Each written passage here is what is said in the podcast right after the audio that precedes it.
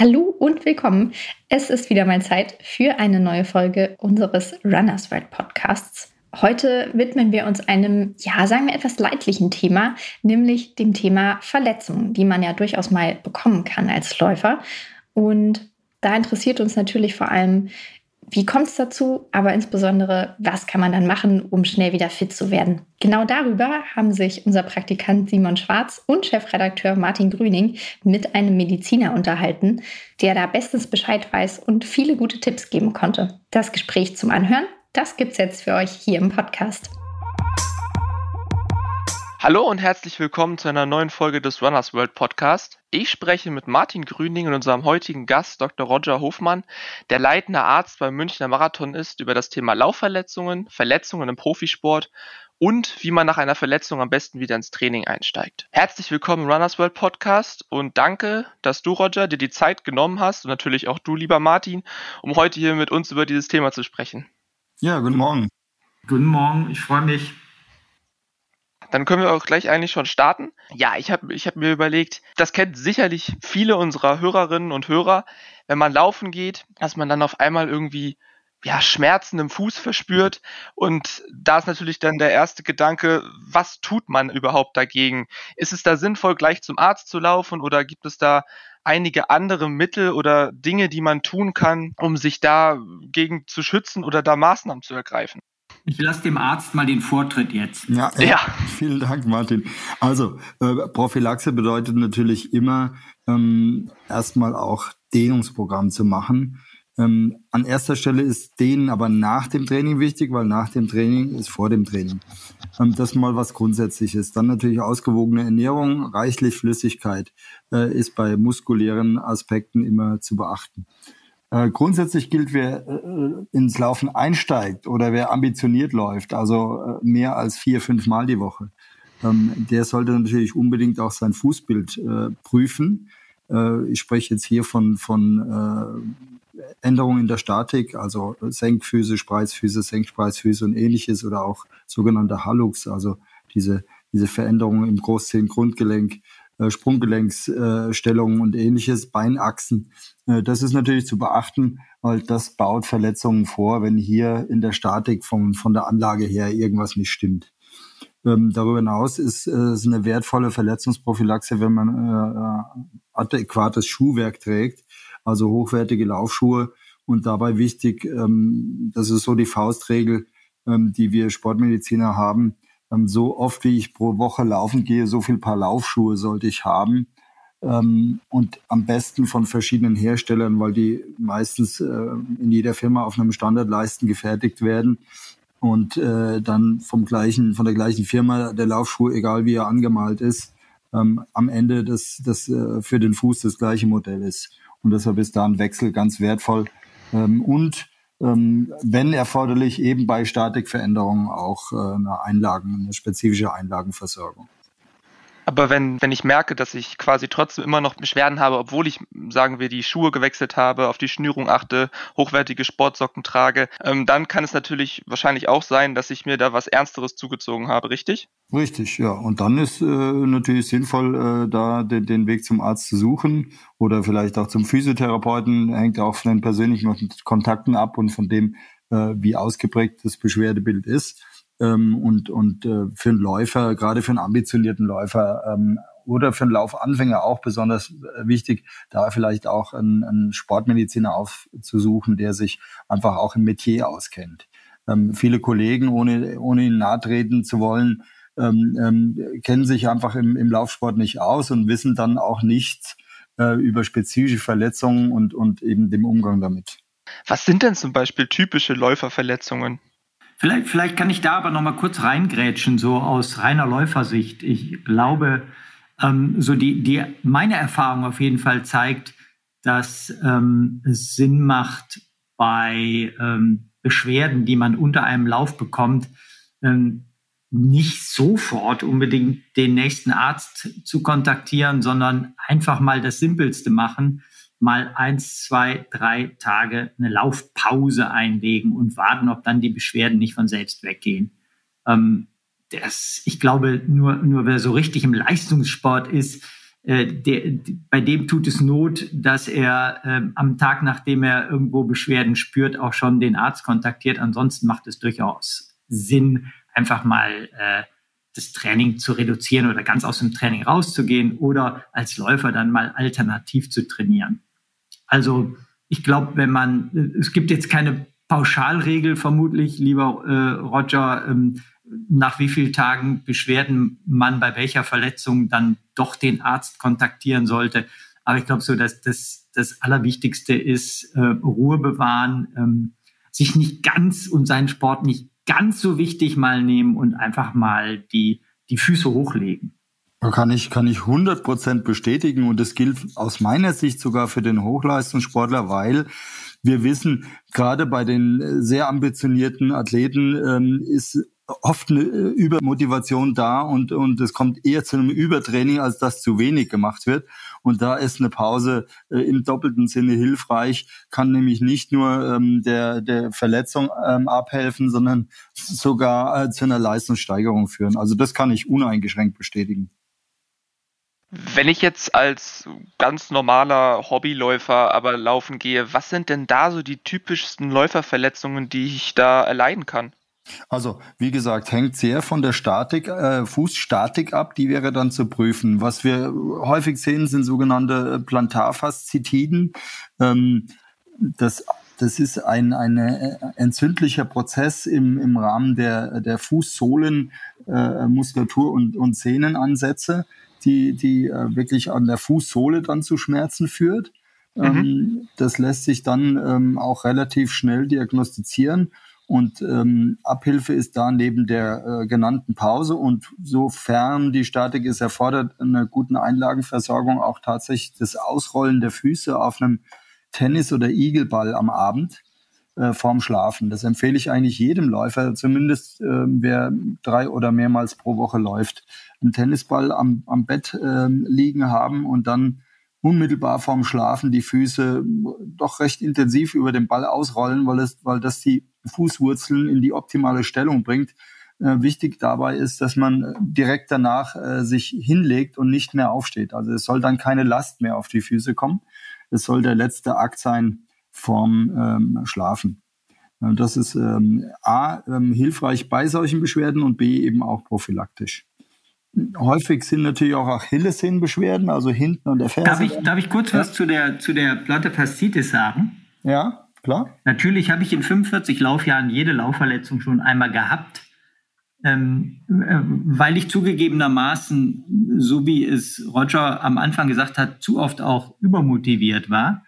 Und bei der Plantar Fasciitis, lieber Roger, da gibt es ein Wundermittel, Achtung, ähm, Werbung, äh, und zwar einen ähm, Tiefenstrahler mit kaltem Rotlicht. Äh, das ist äh, wissenschaftlich nur unzulänglich nachgewiesen, dass das wirkt. Wird von einer österreichischen Firma vertrieben. Aber ich bin darauf gekommen über den äh, ehemaligen 10.000 Meter Europameister Jan Fitschen, der mit der Plantarsehne immer viele Probleme hatte und äh, jeden Notnagel gesucht hat und auf dieses Gerät, das kaltes Rotlicht ausstrahlt, gekommen ist. Repuls Tiefenstrahler heißt er. Und dann habe ich den, als ich selbst betroffen war, auch mal ausprobiert. Den kann man leihen, kann man auch kaufen. Habe ich dann später mal gemacht, kostet aber viel Geld.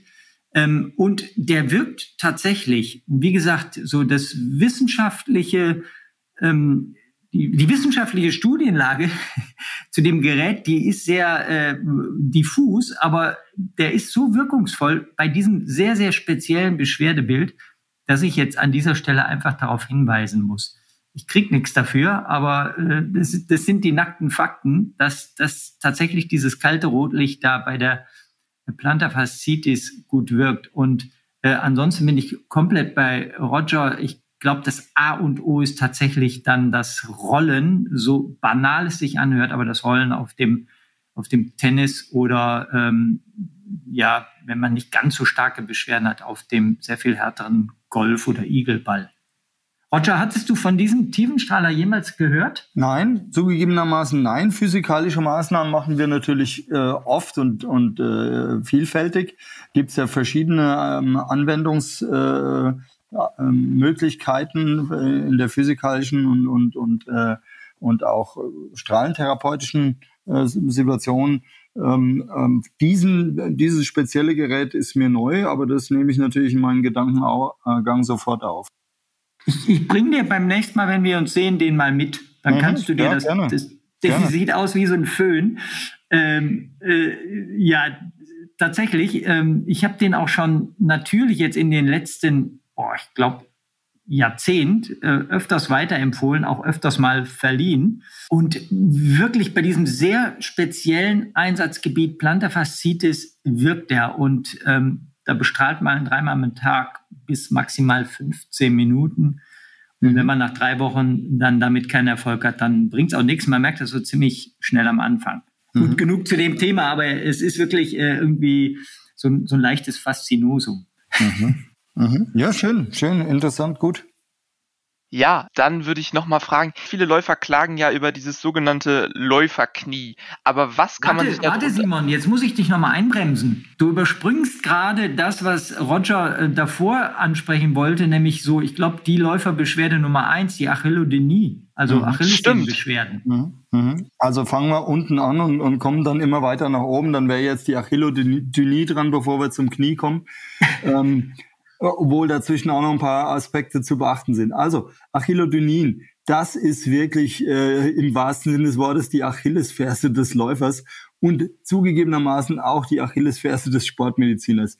Wir haben da ähm, ganz viele sehr, sehr hartnäckige äh, Verläufe, wo wir zäh vorwärts kommen, im Einzelfall auch gar nicht wirklich vorwärts kommen, Athleten äh, Saisons äh, komplett ausfallen lassen müssen und ähnliches wirklich ein komplexes, schwieriges Bild bei, bei einigen äh, Athleten. Nicht immer gibt auch hier Möglichkeiten der Behandlung. Ähm, also erstmal so ganz kurz vorab, es ist äh, diese, diese kräftige, äh, fingerdicke Sehne äh, von der Ferse zur Wade hoch, die eben ähm, die, den Ansatz am Fersenbein von der, von der Wadenmuskulatur darstellt. Und hier gibt es eben verschiedene Verletzungsmuster. Die Achillodynie sagt eigentlich nur, dass es hier ein, ein entzündlicher, schmerzhafter Prozess ist. Ähm, wichtig ist, wenn es hartnäckig ist, dass man prüft, ob denn mehr, ob, ob eine echte Strukturverletzung vorliegt, also Einrisse zum Beispiel in der Achillessehne. Ein, ähm, ein erfahrener Orthopäde oder Sportmediziner kann das schon mal primär mit, einem, mit einer Ultraschalluntersuchung ähm, ähm, prüfen. Ansonsten wäre dann auch eine Kernspintomographie erforderlich, wo man die Achillessehne noch exakter darstellen kann. Und dann hängt es davon ab, ist es äh, direkt unten am Ansatz zum Fersenbein oder im Verlauf der Achillessehne äh, der Prozess. Prophylaktisch und auch dann therapeutisch ein ganz wesentlicher Punkt ist der gute Fersensitz vom Schuh. Es wird dann immer äh, auf Dämpfung geachtet, auf Fußstellung geachtet. Aber bei einer Achillodynie ist das Problem äh, die Querbewegung. Die, die Dehnungsbewegung ist nicht das Hauptproblem der Achillessehne, dafür ist sie geschaffen. Querbewegungen sind das Problem. Das heißt, als erstes ist zu prüfen, ob der Laufschuh im Fersenbereich gut sitzt. Das heißt, wenn ich den Schuh anhab und normal, also nicht übermäßig fest geschnürt habe, sondern normal so geschnürt habe, wie ich laufe, dann darf ich, wenn ich die, die Sohle am, am Boden fixiere, hinten mit der Ferse eigentlich wenig Spiel seitlich haben und auch, wenn ich nach oben ziehe, den Fuß nicht leicht aus dem, aus dem Fersenbereich herausrutschen. Also da ist der Fersensitz entscheidend. Dann äh, unbedingt natürlich ein, ein sehr komplettes und intensives Dehnungsprogramm.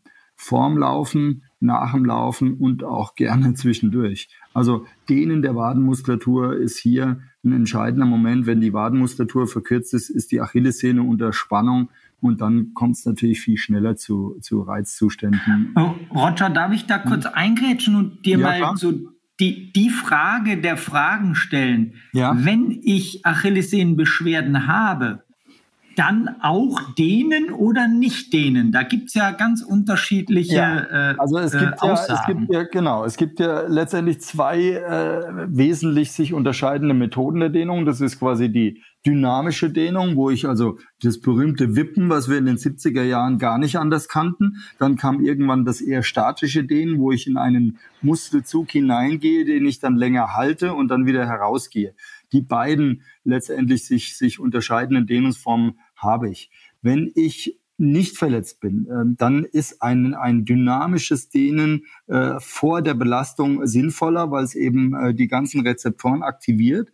Ähm, während das eher statische Dehnen, also das in den Zug hineingehen und dann halten, den Muskelzug halten, äh, durchaus den Muskel beansprucht und müde macht. Das würde man vor einem Rennen vor allem gar nicht so sehr empfehlen, sondern immer danach.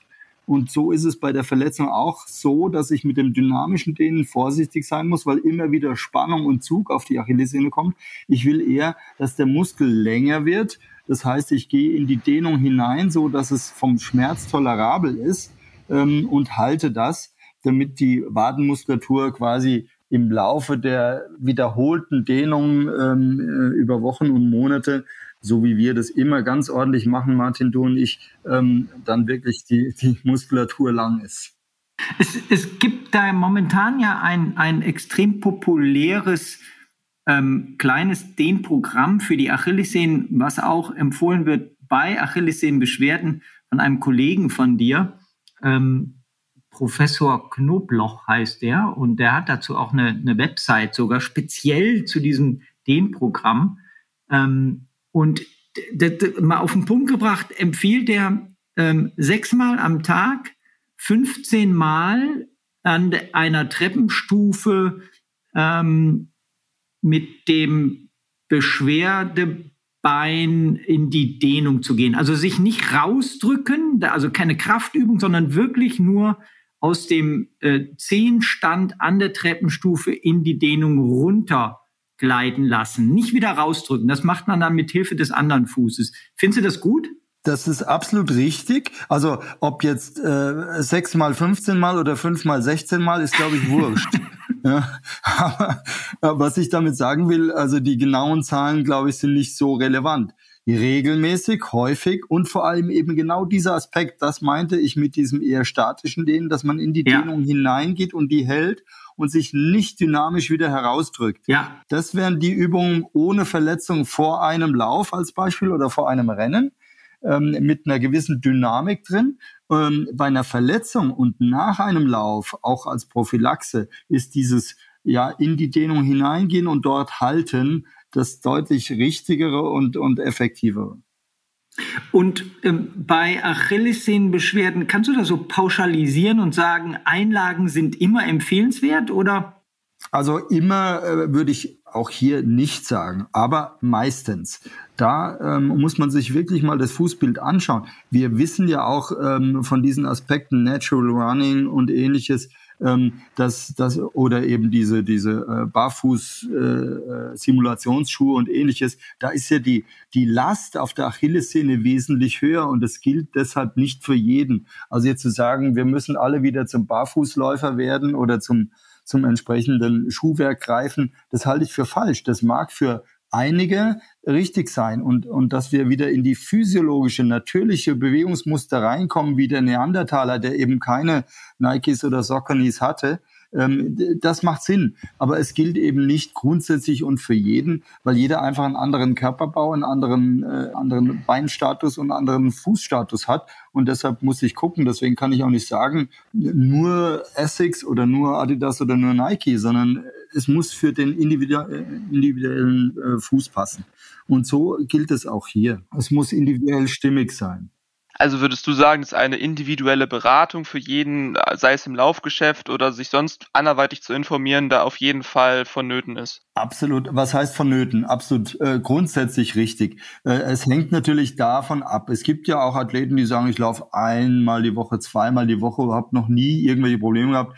Da ist es auch entbehrlich. Aber für die, die mehr laufen oder und vor allem natürlich für die, die Beschwerden haben, egal in welchem Stadium ihrer Laufkarriere sie sich befinden, da ist dann natürlich eine spezifische Beratung äh, und gegebenenfalls Untersuchung angezeigt. Ja, und da, da sollte man einfach schauen, wer kennt sich aus. Also man kann durchaus in einem in einem Kaufhaus, in der Sportabteilung an, eines Kaufhauses an einen guten äh, Verkäufer geraten, der sich auskennt und, und einen gut berät. Natürlich ist es wahrscheinlicher, dass man in einem äh, Fachgeschäft für Laufsport dann an entsprechende äh, äh Beratung kommt, die auch äh, eine Palette anbietet, ein Laufband hat, wo man einfach mal austestet.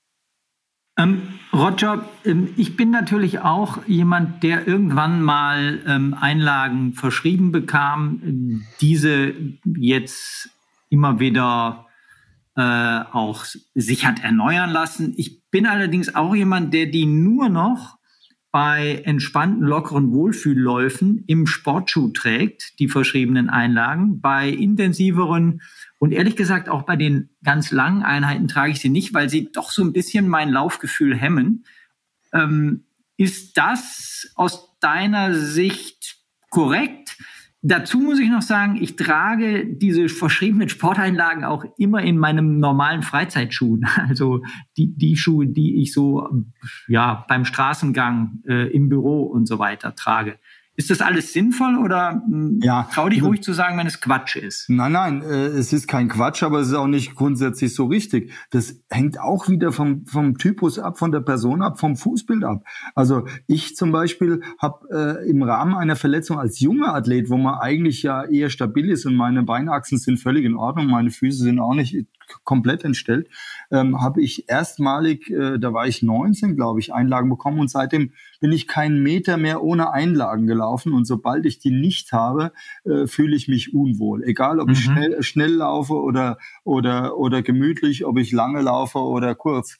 Also ich kann in Anführungsstrichen gar nicht mehr ohne adäquate Einlagen laufen. Aber das gilt natürlich auch nicht für jeden. Andere machen es so wie du, was dann individuell durchaus stimmig sein kann. Wieder andere laufen sie sehr sporadisch ähm, und, und äh, Dritte brauchen sie gar nicht, äh, weil sie äh, nicht zurechtkommen oder weil der Fuß äh, es auch nicht benötigt. Also da muss man auch wieder individuell hinschauen. Äh, es gibt da jede Variante je ausgeprägter eine Fußfehlstellung, desto wahrscheinlicher wird man Einlagen brauchen und dann auch desto grundsätzlicher. Und je besser das Fußbild, desto weniger.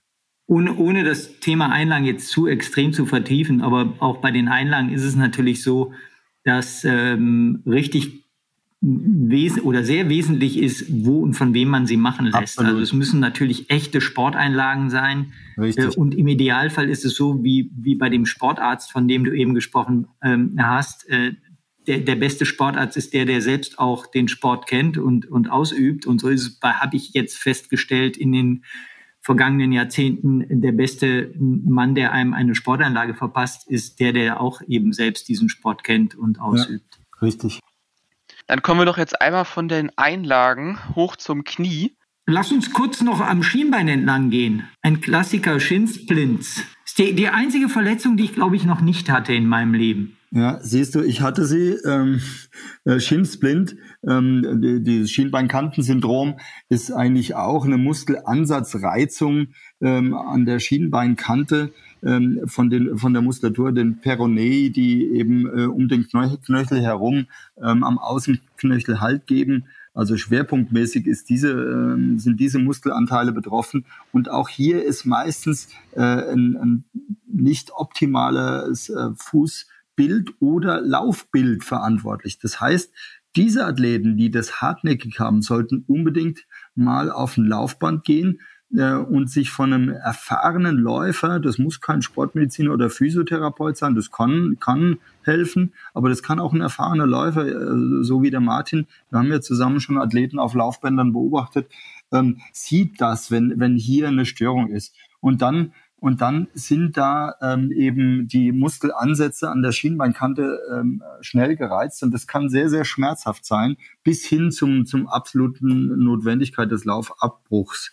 Und ähm, da sind dann auch, äh, wie gesagt, erstmal Fußbild und Laufbild beurteilen, äh, Schuhwerk in dem Zusammenhang natürlich korrigieren, wo erforderlich. Das reicht fast immer aus. Dann physikalische Maßnahmen, ähm, also Umschläge zum Beispiel mit Quark sind, sind da sehr, sehr wertvoll. Dehnungsübungen auch der Gegenseite und der Oberschenkelmuskulatur, gerade der seitlichen, des sogenannten Traktus, da kommen wir noch hin. Ähm, äh, sind da wichtig und wertvoll. Und dann ist ein Shin-Splint meistens äh, gut zu behandeln. Also viel, viel effektiver und schneller in den Griff zu bekommen, wenn man die richtigen Tools greift, als jetzt zum Beispiel eine Achillodynie. Ähm, so, so eine der effektivsten hm, Dehnübungen für, für diese Problemzone wurde mir immer gesagt und deswegen mache ich das auch einfach, um dem vorzubeugen. Öfters ist so der Fersensitz. Also ja. Füße abgestreckt und sich auf die Fersen setzen. Genau. Ähm, das soll angeblich ganz gut sein. Und was mir dazu noch einfällt, lieber Roger, die, die ehemalige Marathon-Queen Uta Pippich, mhm. da weiß ich, dass die immer mit Schinsblins-Problemen haderte und die trug dann tatsächlich, kein Witz, so von ihrer Mutter, glaube ich, selbst gestrickte lange Strümpfe, um den Bereich beim Laufen was warm zu halten oder mhm. vor, vor, mhm. vor, vor Zug und Kälte zu schützen. Mhm. Kann das sein? Kann ich jetzt nicht bestätigen. Das ist jetzt keine gängige Methode. Ähm, die, die Uta kam nicht zu mir damals und sich beraten. Ja, okay. Und ähm, also, dass da jetzt Zug oder Kälte eine wesentliche Rolle spielt, ist jetzt in der Pathophysiologie so nicht zu bestätigen, aber, aber deswegen mag sie im Einzelfall gelten. Äh, Punkt eins, Punkt zwei wissen wir natürlich, ähm, die Psyche spielt in jedem Aspekt eine Rolle, gerade beim, beim äh, Top-Athleten. Ja, ähm, und, und wenn man ein gutes Gefühl mit so einer Maßnahme hat, äh, sei es, weil es die Mama gestrickt hat oder sei es, weil es, weil es eine, einen minimalen Halt oder einem das Gefühl eines Halts gibt oder Wärme äh, spendet an der Stelle, wo man, wo es sich vielleicht sonst kühl anfühlt. Äh, also das, das mag dann durchaus hilfreich sein. Das schließe ich. Aber mir scheint, aus. wir müssen Sie noch mal fragen. Ja, mach du das. Kannst du dann ja im nächsten Podcast, in der nächsten Podcast-Folge einmal auflösen. Ja, also ich, ich glaube tatsächlich war der Hintergedanke, beim Lauf wollte sie irgendwie da Wärme und Schutz und nach dem Lauf dann natürlich, wie immer bei, bei entzündlichen Dingen, äh, mit Kälte abreiben. Mhm. Das weiß ich tatsächlich auch. Mhm. Ich, ich tatsächlich, vielleicht ist es ein modernes Märchen, ich muss sie mhm. nochmal kontaktieren. Ähm, ein Punkt noch ähm, äh, zum Schinsplint äh, oder auch dann zur tiefen Wadenmuskulatur, wo es immer wieder Probleme gibt, unbedingt zu beachten. Und da braucht man einen erfahrenen Physiotherapeuten oder Sportmediziner ist, ähm, ob die Fibula, das ist das Wadenbein, ob das frei ist. Also äh, wir, wir sehen oft, oder ich sehe oft bei mir in der Praxis eben Wadenbeinblockierungen, ja, wo ist das sogenannte Fibula-Köpfchenblockierung. Und dann ist die Muskulatur dauernd unter Zug. Ja, und das kann wirklich dann von einem Schritt auf den anderen schlagartige Schmerzen auslösen in der, in der Wadenmuskulatur oder auch in der, in der Schienbeinkantenmuskulatur. Und dann geht nichts mehr. Ja, und da muss man dann prüfen, ist das Fibula-Köpfchen frei? Also ähm, das Wadenbein ist ja quasi äh, ein, ein dünner, sehr flexibler Knochen, der, der lagernd, äh, schwimmend gelagert ist, will ich mal sagen, und sich immer flexibel bewegt. Und wenn diese Bewegung gestört ist, führt das sehr schnell zu muskulären Problemen. Mm, würdest du sagen, dass diese Wadenbein-Sleeves, die man jetzt vermehrt sieht, oder auch Kompressionssleeves, dass die da Abhilfe schaffen können? Ähm, was, was den letzten Aspekt angeht, würde ich sagen, nein. Das ist einfach eine, eine, eine Kompression, die, die eher wirklich auf, den, ähm, auf die Muskulatur selber und auf den Muskelstoffwechsel abzielt. Ähm, und, und was ich jetzt angesprochen habe, war wirklich dieses Knöcherne und, und diese Verbindung, äh, wo, wo, wo das Wadenbeinköpfchen quasi äh, lagernd aufgehängt ist oben am, am Schienbeinkopf. Äh, das muss frei sein und da kann ich mit, mit äh, Kompressionssocken nichts dran ändern. Das ist eine, eine Sache der Mobilisierung und der Manipulation. Heißt, da muss man dann wirklich mal den Physio mhm. aufsuchen, mhm. damit er da mhm. allen einmal gerade mhm. rückt. Mhm. Genau. Gut, dann wandern wir einmal weiter hoch das Bein ja. und landen jetzt doch beim Läuferknie. Genau. Äh, Joggers Knee ist auch ein, ein häufiges Phänomen und aus meiner Erfahrung gut zu behandeln, schnell zu behandeln. Also ich habe fast keinen Athleten mehr, da, der da länger geplagt ist, wenn er die richtigen Tools greift. Und das ist eben auch das letztgenannte. Fibula-Köpfchenblockierung kann auch hier eine Etage, eine kleine Etage höher zu Beschwerden führen. Und umgekehrt von weiter oben, ähm, sogenannte Tractus iliotibialis, das ist äh, seitlich am Oberschenkel von, von der Hüfte bis zum Knie laufende äh, ähm, Muskelsehnen äh, oder Muskelbandplatte, ähm, die, die verkürzt ist. Und wenn ich, wenn ich ähm, die Beinachse ist natürlich zu prüfen, wenn die Beinachse gerade ist, und das ist ja doch mehrheitlich, dass wir keine ausgeprägte X- oder O-Fehlstellung haben. Äh, also bei geraden Beinachsen sind wenn ich diese beiden Aspekte beachte, natürlich immer unten beginnen, Schuhwerk, äh, Fußstellung, aber dann im Wesentlichen eben Wadenbein, ähm, ähm, Flexibilität und Tractus iliotibialis und Dehnungsübungen, ähm, hier Faszienrolle, eklatant wichtig und wertvoll, ähm, dann kriege ich einen Joggers nie äh, schnell hin.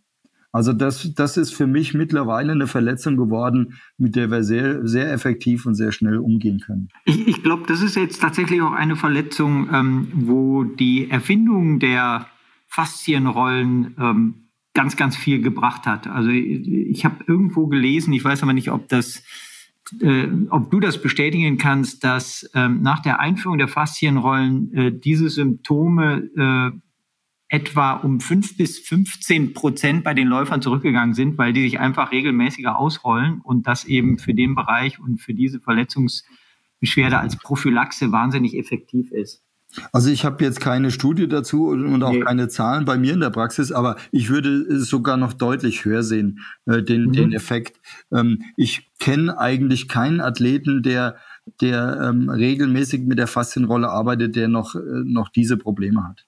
Ähm, und, und das habe ich selbst auch erlebt. Ähm, immer wieder, sobald ich Beschwerden habe, gehe ich auf die Faszienrolle und dann sind sie schnell weg. Und wenn ich dann die Faszienrolle sinnvollerweise wieder weglasse, dann kommen sie auch wieder, die Beschwerden. Ein rundes Stück Plastik, was eine geniale Erfindung war, ne? Ja, absolut. Also eine Gemeinheit, gerade im Bereich des Traktus. Also wer das, wer das intensiv macht, der, der muss schon auch eine masochistische Ader haben. Aber das machen wir natürlich, damit wir wieder laufen können. Richtig. Gut. Dann haben wir jetzt, glaube ich, oder korrigiert mich, wenn ich falsch liege, fast alle so bekanntesten Läuferverletzungen, was das Bein angeht, abgedeckt. Nee, also wie gesagt, Tractus iliotibialis Syndrom, ähm, das, das würde ich, das, das geht ja, also Joggers Knee, Tractus iliotibialis Syndrom und dann weiter oben Hüfte, ähm, das ist ja miteinander vergesellschaftet, weil es letztendlich vom Ansatz bis zum Ursprung eine Struktur ist. Aber dennoch würde ich das noch, noch aufführen, ähm, weil manche haben eben die Beschwerden nicht am Knie, sondern am seitlichen Oberschenkel oder an der Hüfte oben seitlich. Ja, aber es geht in genau die gleiche Richtung. Da, da verlagert sich quasi nur äh, ähm, der Schwerpunkt des Beschwerdebildes, äh, betrifft aber am Ende das gleiche Syndrom. Und da will ich einfach nochmal betonen, ist die Faszienrolle eine Gemeinheit, aber sie ist so effektiv, dass jeder, der laufen will, äh, dann auch sich selbst diese Gemeinheit zufügt und mit der Faszienrolle konsequent arbeitet. Und bei dem Thema Faszienrolle, was natürlich auch ein äh, weit verbreitetes Beschwerdebild ist, aber nicht nur bei Läufern, sondern bei jedem Sportler, es sind alle muskulären Probleme. Also vom, von der Zerrung äh, bis dann eben zum Muskelriss.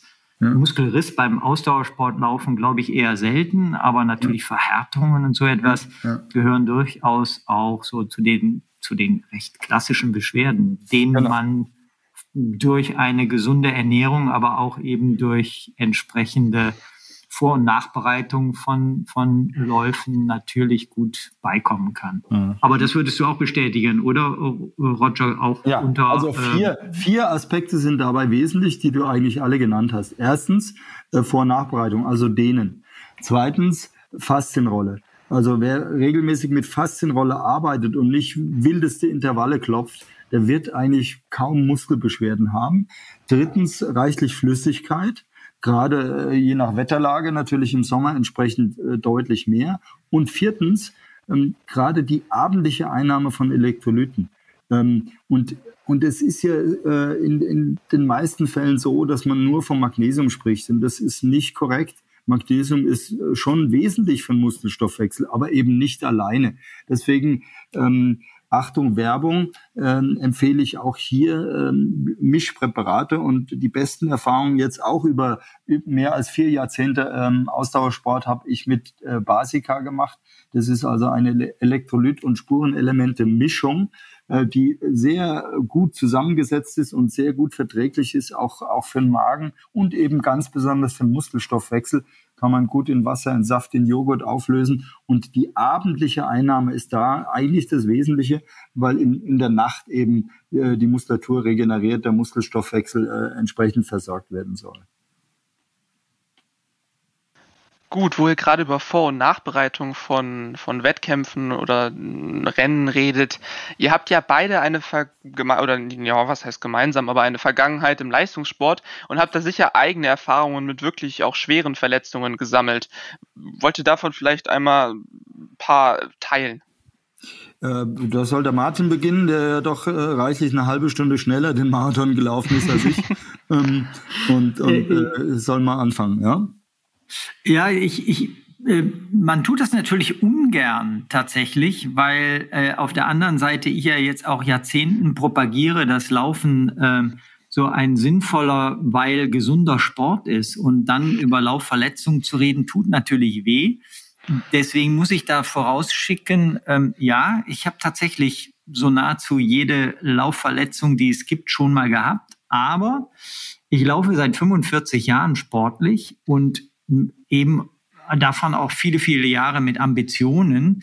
Da ist es dann mehr als nur Gesundheitssport. Und äh, das wäre nochmal zu diskutieren. Ähm, ich nehme dann eben orthopädische Überlastungsbeschwerden in Kauf, um ansonsten äh, internistisch hoffentlich kerngesund und äh, uralt zu werden. Also das, das muss man so ein bisschen natürlich auch abwägen.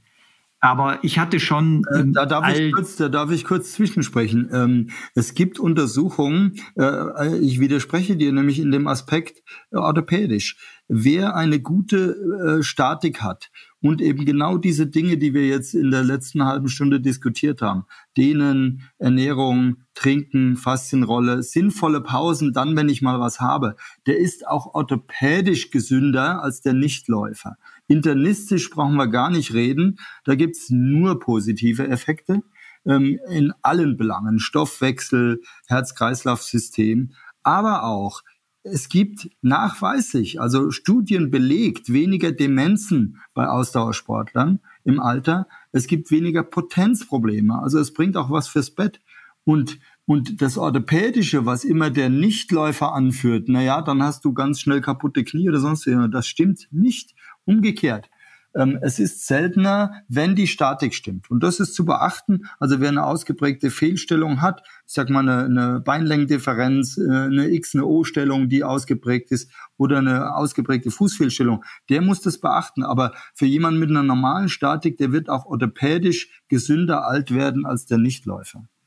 Hundertprozentig bei dir. Ich wollte äh, eigentlich nur ganz ähm, äh, selbstbezogen darstellen, dass das, was ich natürlich dann gemacht habe und ab und zu auch noch mache, dann einfach extrem auch ist. Also 100 Kilometer zu laufen oder äh, 80 Kilometer durch die Alpen zu laufen oder so etwas, das ist klar, das ist dann natürlich schon ähm, über, übers Maß hinaus. Aber du, äh, Simon, du hast so nach den, nach den großen Laufverletzungen gefragt, ja, die betrafen vor allen Dingen bei mir auch unten die Achillessehne. Das war dann äh, auch nur noch durch äh, Operationen zu lösen. Aber äh, ich bin äh, inzwischen seit 25 Jahren nach gelungenen OPs in, an beiden Achillessehnen bin ich total beschwerdefrei. Also das hat sich gelohnt und äh, nach den OPs habe ich dann auch nicht mehr äh, so ambitioniert natürlich gelaufen, altersbedingt, wie ich es damals getan habe. Äh, und ich bin äh, ganz glücklich, dass ich jetzt eigentlich sagen kann, in den letzten Jahren ähm, mich an all die Maßnahmen halten, die Roger da heute schon mehrfach benannt hat, bin ich recht beschwerdefrei. Also mir kann auch mal eine Muskel verhärten, ähm, aber sonst toi toi toi, ich klopfe gerade hier auf eine hölzerne Tischplatte, ähm, ist da nicht mehr so viel das wäre jetzt tatsächlich meine nächste Frage gewesen, ob du heute oder ihr immer noch etwas davon spürt, also von diesen Verletzungen, die du damals, als du noch in deiner wirklich aktiven und ähm, ja sehr starken ähm, sportlichen Belastungszeit noch etwas davon spürst. Nee, ähm, und bevor Roger vielleicht noch was dazu dann auch sagen kann, äh, ich muss aber auch sagen, dass ich die Erkenntnisse tatsächlich in den letzten Jahrzehnten zum Thema ähm, also wenigstens in, in, in meinem Umfeld zum Thema Verletzungsvorbeugung ähm, und alternativ trainieren und ähm, die Ernährung optimieren, um eben Verletzungen vorzubeugen, dass sich da ganz viel getan hat. Also ich komme noch aus einer Leistungssportzeit 70er, 80er Jahre, wo das denen eigentlich mehr oder weniger hm, verpönt war und wenn dann eben ähm, nur sehr nebensächlich äh, irgendwie beachtet wurde, wo äh, Stabi-Training, was heute zum Sprachgebrauch eines jeden Läufers, einer jeden Läuferin gehört, äh, bei uns so gut wie gar nicht stattgefunden hat. Roger kommt ja auch so ein bisschen mehr aus dem Triathlon, da war das vermutlich angesagt, aber bei uns als Läufer, da ging es um Laufen, Laufen und Laufen. Und wenn wir mal ein Zirkeltraining im Winter gemacht haben, dann war das eine Sensation. Also da bin ich heute als, als nicht mehr Profiläufer, bin ich da extrem viel äh, besser äh, in, in allem, was ich drumherum vor und nach so einem Lauf mache und rund um mein Lauftraining mache, als noch vor 30 Jahren. Von, von daher äh, traue ich manchmal dem Wissen, was wir heute haben und den Erkenntnissen, die wir so in den letzten Jahrzehnten gewonnen haben, zu dem Thema traue ich so ein bisschen nach. Ich weiß nicht, wie, wie, wie Roger das beurteilt. Also, also kann ich, kann ich 100 Prozent bestätigen. Ich meine, ich laufe ja erst seit 44 Jahren ambitioniert.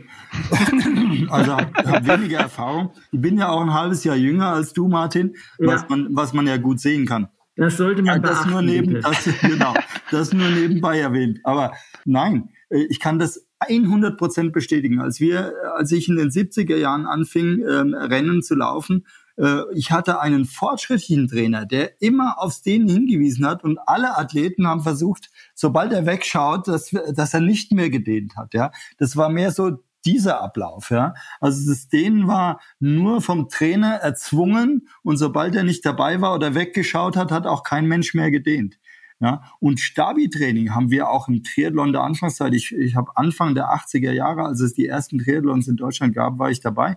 Ähm, hat kein Mensch Stabi gemacht oder irgendwas. Das kam dann erst im Laufe der Zeit. Und wenn ich an meinen Junior denke, der, der auch sehr ambitioniert äh, läuft, ähm, der hat mit zehn ähm, angefangen, äh, unter A-Lizenztrainern zu trainieren. Und da haben die, die Läufer haben, haben Hürdentraining gemacht, haben wildeste Gymnastikübungen gemacht, haben ganz viel Krafttraining gemacht, dass ich erstmal selbst als Sportmediziner, der meinte, am Puls der Zeit zu sein, äh, ähm, erstaunt war, wie komplex und wie anders sie trainieren. Die haben als, als äh, Langstreckler, in Anführungsstrichen, in dem Alter sind die langen Strecken ja nicht so lang, haben die ganz viele äh, äh, ähm, Startübungen gemacht, Sprintübungen gemacht, immer wieder Laufschule gemacht mit, mit insbesondere ähm, Achtung auf die Rumpfmuskulatur. Das kannten wir alles gar nicht in den 70er und 80er Jahren. Und da hat sich unwahrscheinlich viel zum Positiven gewendet.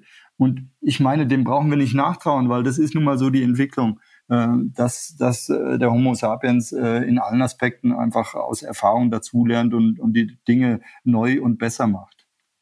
Und ähm, trotzdem, wo ihr gerade davon geredet habt, dass man dann auch mal aufgehört hat, sobald der Trainer weggeguckt hat, was die ähm, Dehnungsübungen angeht oder dass man überhaupt kein Stabi-Training kannte. Gab es denn dann trotzdem, auch wenn du, Martin, gerade meintest, dass du sehr ungern darüber sprichst, dass es Verletzungen im, beim, dass das Laufen Verletzungen heraufbeschwören kann, ähm, gab es denn trotzdem andere Athleten, die du kanntest, bei, die einem dann auch gesagt haben, nee, ich, ich kann es nicht mehr, die aufgrund von Verletzungen aufgehört haben? Ähm, tatsächlich ja, natürlich. Die, die, die gab es schon.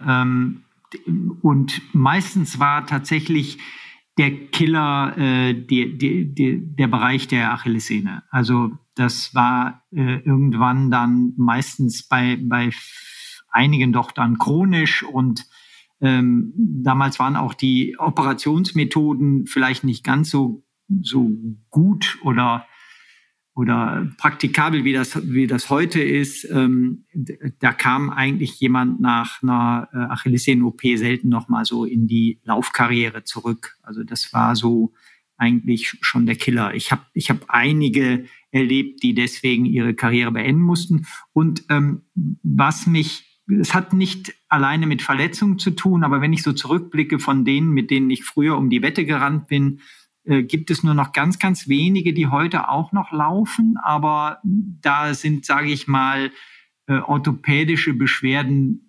Ich habe das mal versucht zu analysieren, vielleicht bei 30 Prozent ähm, die, dieser ehemaligen Mitläufer, Konkurrenten sind der Grund, dass sie heute nicht mehr laufen. Aber immerhin das, also muss man schon sagen. Wobei ich nochmal betone, äh, das war natürlich Leistungssport, also Extremsport äh, und nicht Gesundheitssport. Das, das, ist ganz wichtig, was Roger eben ausdrücklich erwähnt hat.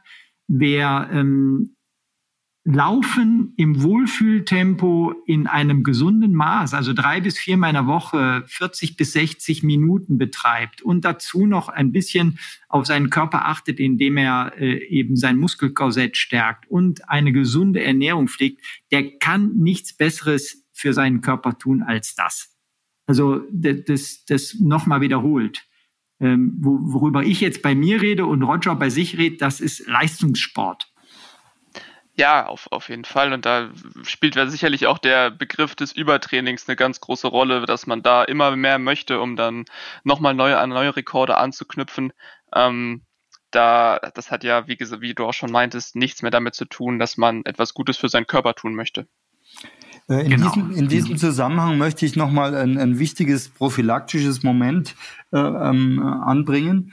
Ähm, bei mir war nämlich die, die Hauptverletzung, die mich mehrfach für Wochen äh, aus dem Training und aus dem Wettkampfgeschehen genommen haben, waren Bandverletzungen im Sprunggelenk. Das ist ja immer äh, äh, ein Trauma. Also das ist jetzt nicht Übertraining oder, oder äh, anlagebedingt, sondern äh, eben ein Umknicktrauma, äh, wo dann die Bänder je nach Dimension eben ähm, reißen oder extrem überdehnt sind. Meistens dann schon auch reißen. Und das hatte ich mehrfach auf beiden Seiten und hat äh, mich, mich viele Wochen an, an Trainingsmöglichkeiten gekostet in der Karriere. Ähm, und da ist eine hervorragende Prophylaxe, die ich jedem äh, Läufer empfehlen kann, im Übrigen auch jedem Nichtläufer eigentlich empfehlen kann, weil älter werden wir alle und damit auch instabiler, ähm, ist ein, ein koordinatives Training auf einem auf einem Wackelbrett. Also die gibt's professionell, dann heißen die Therapiekreisel im, im Sanitätsfachgeschäft.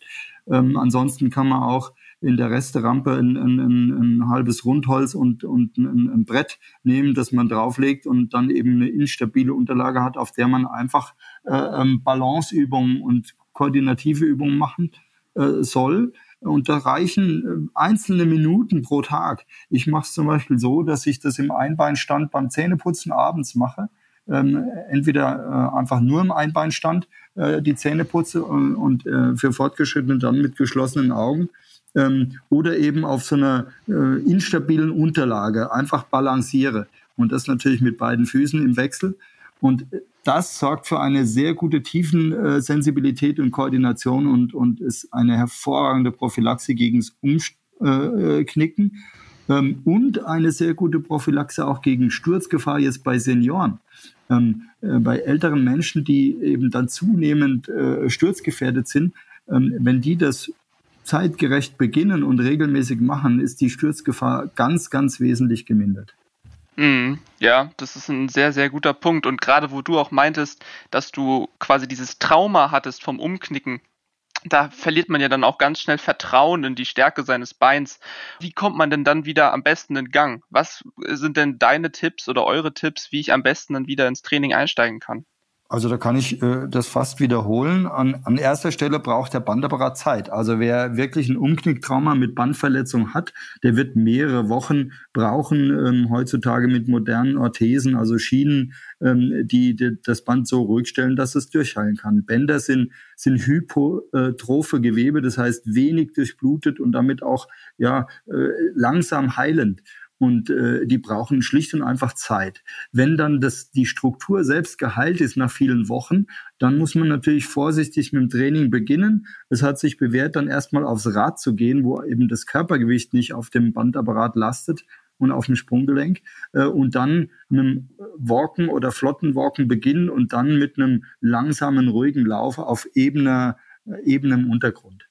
Ähm, und dann eben genau diese Koordinationsübungen auf dem Therapiekreisel, auf dem Wackelbrett, auf einer Weichmatte im Einbeinstand eben also sich beginnend erstmal festhalten, dass da äh, nicht eine Verletzung wieder äh, forciert oder ausgelöst wird äh, und dann eben diese Koordination äh, regelmäßig üben und dann wird der Bandapparat, mein Bandapparat, Sprunggelenke ist stabiler als je zuvor. Einfach weil ich diese Übungen jetzt seit, seit äh, lang, langer Zeit regelmäßig mache. Also würdest du, Roger, auch empfehlen, andere Sportarten wie jetzt Radfahren oder vielleicht auch Schwimmen ähm, dann erst einmal vorzuziehen, dem Laufen? Also äh, als Triathlet sage ich da natürlich nicht nein. ähm, Aber es gilt natürlich grundsätzlich auch für den ambitionierten Läufer. Immer mal eine Alternative wählen und ich würde mich wundern, wenn der Martin dem nicht zustimmt. Äh, mal ins Wasser gehen. Äh, da geht ja auch mit Aquajogging ganz viel. Wenn ich richtig informiert bin, hat die äh, ähm, ehemalige Weltrekordlerin im Marathon, die Paula Radcliffe, ähm, sehr viel im Wasser trainiert, als sie verletzt war, als sie schwanger war und ist dann äh, äh, top äh, auf der Straße unterwegs gewesen, weil man im, im Wasser sehr gut mit dem Aquajogging da auch ein spezifisches Training simulieren kann, ohne den, den äh, Kapselbandapparat, ohne die Gelenke so sehr zu belasten. Radtraining ist eine Alternative. Im Winter Skilanglaufen ähm, und auch zumindest wer technisch einigermaßen zurechtkommt, natürlich das Schwimmen. Immer, immer wieder als Ausgleich und als Alternative, Herz-Kreislauf-System wird vergleichbar belastet, ähm, ähm, ist dann auch ähm, effektiv für die Leistung im Laufsport und natürlich immer eine gute Verletzungsprophylaxe, wenn ich hier ein bisschen variabel bin im Training. Bin, bin, bin, bin ich 100% natürlich auch wieder bei Roger ist ein kluger Mann, wie wir jetzt in diesem Podcast, nein, nicht erst in diesem Podcast erfahren haben, aber Danke. hier nochmal vor Augen geführt bekommen. Nee, und beim, beim äh, ich wollte nur nochmal ergänzend sagen zum Thema Aquajogging. Also das ist tatsächlich extrem erstaunlich, wie gut äh, Läuferinnen, Läufer ähm, beim Aquajogging ihre Form halten und stabilisieren können. Es ist nur leider natürlich das langweiligste der Welt in so einem ähm, in so einem Schwimmbecken äh, hin und her zu pendeln. Aber es ist extrem effektiv. Gibt es tatsächlich auch jede Menge Untersuchungen, die das beweisen und gibt es auch jede Menge, wie Roger schon sagte, tolle Vorbilder auch so aus dem Spitzensport.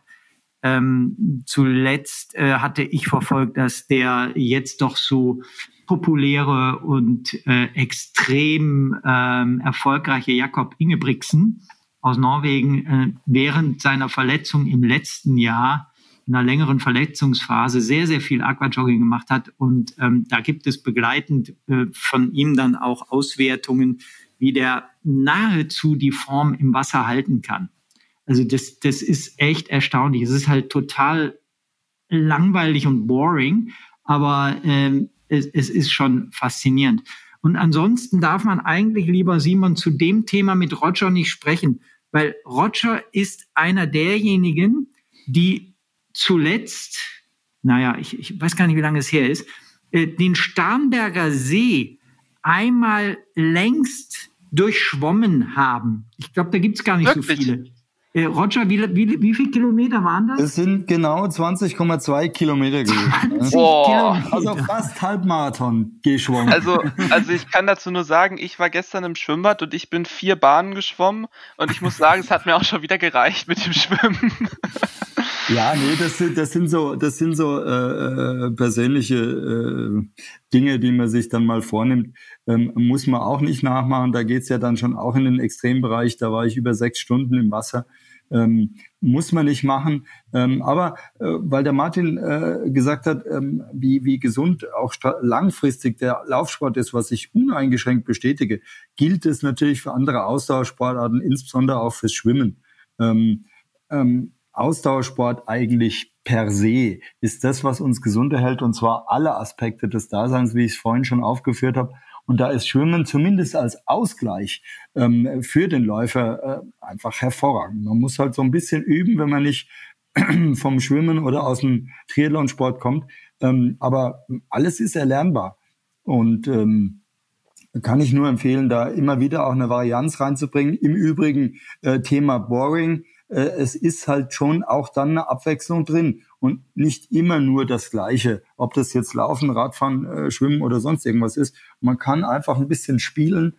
Ähm, Im Winter sehr zu empfehlen, Skilanglaufen, gerade gerade der klassische Stil, der so ein bisschen in Vergessenheit gerät mittlerweile, ähm, ist ist eine sehr gute Trainingsform und von der physiologischen Bewegungsablauf eigentlich gesünder als das Skating ist halt weniger dynamisch, nicht so schnell, aber sehr zu empfehlen, auch für jeden Läufer. Äh, zum, was ich noch nachziehen wollte, lieber Simon, ich weiß nicht, ob, ob das jetzt noch passt, ist aber so ein bisschen nochmal Wiedereinstieg nach Verletzungen. Ja, gerne. Ähm, da ist natürlich, ich glaube, das, das weiß jeder und versteht auch jeder, dass man nach einer Verletzung nur sehr dosiert und langsam einsteigen darf und nicht einfach wieder in das ähm, Trainingsprogramm äh, springt, was man vor der Verletzung äh, absolviert hat. Das, ich glaube, das liegt auf der Hand, das kapiert auch jeder. Ich empfehle natürlich immer, egal auf welchem Leistungsniveau man vorher trainiert hat, gelaufen hat, ähm, den Einstieg über Laufen und Gehen im Wechsel, also wirklich eine Minute gehen, eine laufen, ähm, dann die, Gehen, äh, die Lauflängen sukzessive ausbaut bei niedrigstem Tempo. Das, das sind natürlich die Klassiker. Aber was mir oft genug auffällt, das verstehen die Leute noch. Was sie aber oft falsch machen, meines Erachtens, ist, dass sie alle therapeutischen und begleitenden Maßnahmen, die sie während der Verletzung zur Behebung der Verletzung eingeleitet haben, mit Ende des Schmerzes auch komplett wieder einstellen. Und das ist natürlich falsch. Da appelliere ich an alle, ähm, wenn es gewisse Stabilitätsübungen, physiotherapeutische Maßnahmen gab, die ja offensichtlich geholfen haben, eine Verletzung zu beheben, dann sollte man die auch noch wenigstens eine gewisse Zeit nach Ende der Beschwerden weiter beibehalten, wenn man gerade wenn man dann wieder die Laufintensitäten und Umfänge steigert. Und das wird oft vernachlässigt. Also lieber dann noch drei ähm, äh, äh, Termine beim Therapeuten aus eigener Tasche bezahlen, als in dem Moment, wo man nichts mehr hat, nicht mehr dahin gehen. Und natürlich sowieso mit dem Therapeuten gemeinsam oder dem Arzt gemeinsam überlegt haben, welche Stabilitäts Übungen gehören denn jetzt dann wohl als Konsequenz aus dieser Überlastungs aus diesen Überlastungsbeschwerden in mein tägliches Programm. Also nicht dann komplett alles wieder auf Null runterfahren, was nicht mit dem Laufen zu tun hat. Ja, sehr interessant, dass du das sagst, weil ähm, es ist ja so ein, so ein, man fällt ja schnell in dieses alte Muster, dass man sagt, ja, jetzt habe ich genau wie du meintest, ich brauche das jetzt nicht mehr. Also diese Übungen, die habe ich jetzt gemacht, jetzt geht es mir wieder besser und dann verliert man schnell die Motivation und Lust daran. Und das habe ich zum Beispiel teilweise auch, wenn ich eine Verletzung habe, habe oder hatte, dass man, dass dann dieser Berg, der dann da sich vor mir auftürmt, dieser Leistungsberg, den ich wieder versuche zu erklimmen, um wieder meine alte Leistung zu erreichen, mein altes Leistung, meinen alten Leistungsstand, mein Niveau, ähm, dass sich das als schwierig, gerade in der, auf der psychischen Ebene, also was die Motivation angeht, gestaltet. Hast du da oder habt ihr da irgendwelche Tipps, wie man da vielleicht ähm, dran arbeiten kann, dass das einfacher von der Hand geht? Ja, mir ist nicht so ganz klar, geht es dir jetzt eher um die, die psychische Herausforderung? Also ja, genau, genau. Ähm, da ähm, kann ich dir sagen, ähm, da, da, da, spielt das Alter eine entscheidende Rolle. Ähm, gut, jetzt, jetzt sind wir schon zu alt, Roger, aber äh, jahrelang wusste ich, da wo ich mal war, da komme ich auch wieder hin. Ähm, das ist ja das, was einen dann auch äh, beruhigt. Also ähm, warum sollte man nicht die Leistungsfähigkeit, die man schon mal hatte, wenn man in einem gewissen Alter noch ist, klar, wenn man 50 und 60 wird, dann irgendwann baut sich von Selbstleistung ab. Aber in deinem Alter, ähm, da wo du schon mal warst, das, da, da kommst du definitiv wieder hin und ähm, das, das würde mich so ein bisschen auch beruhigen. Was sollte dagegen sprechen? Dein Talent ist ja durch die Verletzungen oder, sind, oder durch die, durch die äh, Beschwerden ist ja kein, kein geringeres geworden. Also das, das sollte einen, glaube ich, ähm, äh, immer, sollte einem immer so präsent bleiben. Also ich, ich kann da noch äh, ähm, das Mittel der Visualisierung empfehlen. Ähm, ähm, und zwar auf mehreren Ebenen. Erstens visualisieren. Ich habe einen Berg vor mir ja, und will zur Spitze. Und dazu brauche ich aber auch den ersten Schritt unten im Tal. Sonst komme ich da oben nicht hin. Also ähm, und dann stelle ich mir vor, die Bergspitze ist eben das Leistungsniveau, das ich erreichen will. Und dafür muss ich eben Schritt für Schritt gehen, sprich Trainingseinheit für Trainingseinheit und jeder, in jeder einzelnen Einheit wieder Schritt für Schritt. Die Einheit ist vollzogen, wenn ich diese zehn Kilometer als Beispiel gelaufen bin. Aber die bin ich eben erst gelaufen, wenn ich Kilometer eins, zwei, drei, vier und so weiter absolviert hatte. Und genauso baut sich das stufenweise auf, bis ich eben den Berg erklommen habe, Einheit für Einheit. Ähm, man kann das auch mit in Prozenten nehmen. Wenn ich bei 100 Prozent sein will, dann muss ich erstmal Prozent eins ähm, ähm, mit Einheit eins ähm, erwirtschaften und erarbeiten. Und, und mit diesem Visualisieren, auch tatsächlich einen, einen Berg sich vorstellend, ähm, kann man, glaube ich, gut arbeiten. Also mir ist das immer gelungen und, und viele Athleten, die ich betreue, konnten damit auch gut arbeiten. Ähm, und, und ähm, genauso eben auch vielleicht visualisieren, wenn man jetzt eine bestimmte Zeit sich vorgenommen hat, im Marathon zu laufen oder bei einem bestimmten Rennen äh, ähm, vorne dabei zu sein, dass man ähm, natürlich mit entsprechendem Vorlauf visualisiert, wie dieses Rennen stattfindet, wie dieses äh, abläuft und wie ich diese Zwischenzeiten erreiche äh, und dann ähm, noch genug Energie hinten raus habe, ähm, dann auch das Tempo, das notwendig ist, zu halten oder den, den entsprechenden Spurt am Ende noch, noch leisten zu können. Und dieses Visualisieren hat eben neben einem Motivationseffekt auch, auch einen manifesten Effekt im, im Organismus, dass, dass ich zunehmend Glauben daran gewinne, ähm, dass ich das erreiche ähm, nicht umsonst heißt es, Glaube versetzt Berge. Und dann, wenn der Punkt gekommen ist und natürlich das Training auch vollständig absolviert ist, äh, dass dann genau das, was ich mir immer wieder visualisiert habe, auch eintritt. Ja, das stimmt, auf jeden Fall. Dann ähm, sehe ich gerade, dass wir auch schon die eine Stunde Marke geknackt haben und da schon die Zeit ganz schnell verflogen ist. Habt ihr noch etwas, was ihr noch irgendwie einbringen wollt? Ich, ich glaube, das war schon äh, ziemlich viel, aber vielleicht, vielleicht bleibt noch am Schluss äh, darauf hinzuweisen, dass natürlich, wie immer, äh, alle, die uns zuhören, aufgefordert sind, gerne, wenn sie äh, gesundheitliche Probleme haben, die etwas mit dem Laufen zu tun haben, diese an uns weiterzugeben unter leserservice at runnersworld.de. Ähm, wir versuchen dann mit unserer Expertise, da wo es geht, natürlich zu helfen. Gut, wenn dann alles, alle Fragen oder alle An Anmerkungen, Anregungen hier einmal eingebracht wurden, dann würde ich mich erstmal ganz herzlich bedanken fürs Dabeisein. Ja, ich bedanke mich Gerne. auch. Hat viel Freude gemacht. Danke euch. Ebenso. Genau. Und wünsche euch alles Gute. Ja, Dito. Danke. So, wir halten also mal fest, die meisten Laufverletzungen kann man ganz gut behandeln und Laufen ist und bleibt trotzdem total gesund. Also, auch falls ihr gerade verletzt sein solltet und vielleicht Laufpause machen müsst, haltet durch und ganz bald geht es dann auch schon weiter mit dem Laufen. Und weiter mit unserem Podcast geht es dann hier in zwei Wochen. Wir freuen uns, wenn ihr wieder dabei seid. Bis dahin, macht's gut.